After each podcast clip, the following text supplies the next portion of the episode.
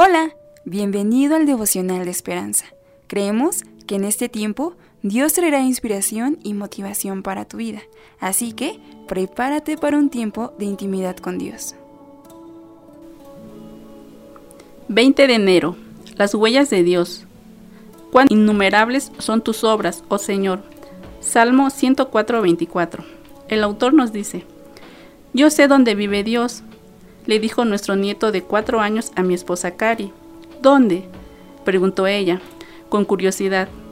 En el bosque, al lado de tu casa, contestó él. Cuando Cari me contó de la conversación, se preguntó qué lo habría hecho pensar así. Yo sé, le respondí. Cuando fuimos a pasear por el bosque, la última vez nos visitó. Le dije que aunque no podemos ver a Dios, sí podemos ver lo que ha hecho. Le había dicho mientras caminábamos por la arena y junto a un río. ¿Ves las huellas que estoy dejando? Los animales, los árboles y el río son como las huellas de Dios. Sabemos que estuvo aquí porque podemos ver lo que hizo.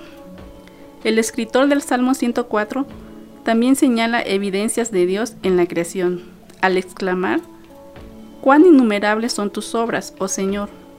Hiciste todas ellas con sabiduría, la tierra está llena de tus beneficios.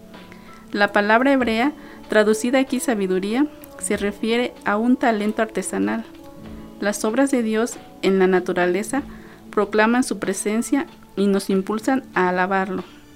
El salmo comienza y termina diciendo, Bendice alma mía al Señor, desde la mano de un bebé hasta el ojo de un águila.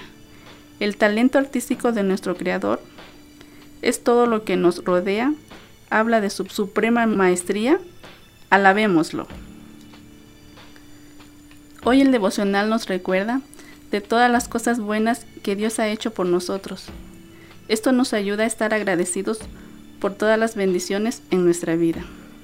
Oremos. Señor, gracias por tu grandeza. Te alabamos por todo lo que has hecho y por tu sabiduría y bondad. Amén.